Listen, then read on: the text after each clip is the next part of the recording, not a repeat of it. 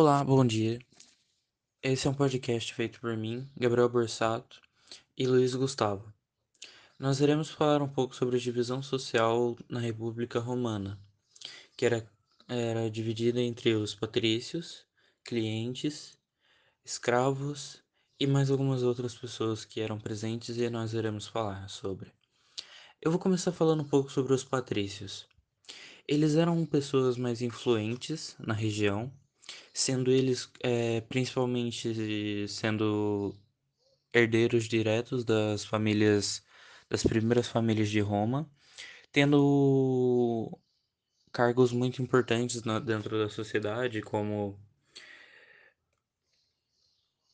como propri ser proprietários de grandes terras ou ocupar cargo, é, importantes cargos públicos tanto na política, tanto na, no sistema monetário, na economia.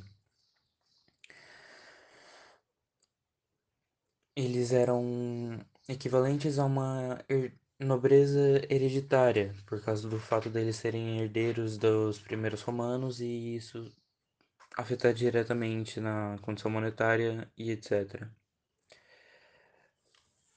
E depois do título é, e um detalhe interessante é que depois da queda da, do Império, da República, o título passou a ser usado em uma larga escala na, na Europa Ocidental.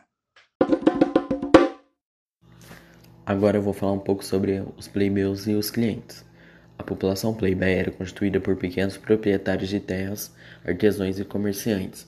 Sendo assim, os plebeus não eram considerados indivíduos da sociedade, com isso, eles não possuíam direitos políticos e não poderiam participar do governo, ou mesmo se casar com patrícios. Já os clientes eram uma classe constituída por plebeus, escravos libertos e estrangeiros, que prestavam serviço aos patrícios e em troca recebia proteção e estadia. Na divisão social da República Romana, as mulheres, crianças, estrangeiros, comerciantes e escravos não eram considerados parte da, da sociedade e, consequentemente, nem tinham direi os direitos que mereciam, sendo chamados de não-cidadãos. Na sociedade romana, esses eram diferenciados entre livres e escravos.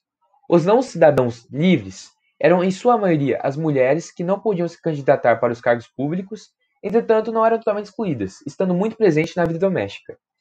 Os e os estrangeiros, que eram, é, que eram geralmente comerciantes, que durante o Império poderiam se tornar cidadãos depois que cumprissem seus deveres como membros do exército, mostrando que a mobilidade social romana não era restrita. Antes de falar dos escravos, é interessante ressaltar que nessa época a escravidão não era racial, e sim pessoal, ou seja, quando Roma é, conquistava um local, muitos dessa população eram feitos de escravos, independentemente da condição social ou racial, é, já que se tinha um pensamento de que era melhor ser escravo do que morrer. Voltando a falar sobre a situação dos escravos na República Romana, eles eram considerados propriedades que poderiam ser vendidas e utilizadas de formas distintas. Formavam uma camada não livre, desempenhando diversos tipos de trabalhos, sejam domésticos ou braçais. Podendo citar o trabalho na agricultura, na mineração, no ensino, na cobrança de impostos e até na formação de gladiadores. Podiam pertencer ao Estado ou serem particulares, com sua função se relacionando com as províncias que eles vinham e suas qualidades para desempenhar um trabalho específico. Os escravos sofriam muitos maus tratos dos seus donos e o que causava muitas revoltas na época. Por a condição econômica não depender é, da social, muitas vezes escravos tinham mais riquezas do que a própria sociedade romana. Além da, da escravidão ser algo tão comum em Roma, que era vista como uma relação cultural, econômica e política. Obrigado por ouvirem, muito obrigado pela atenção. É, é isso. Tchau, tchau.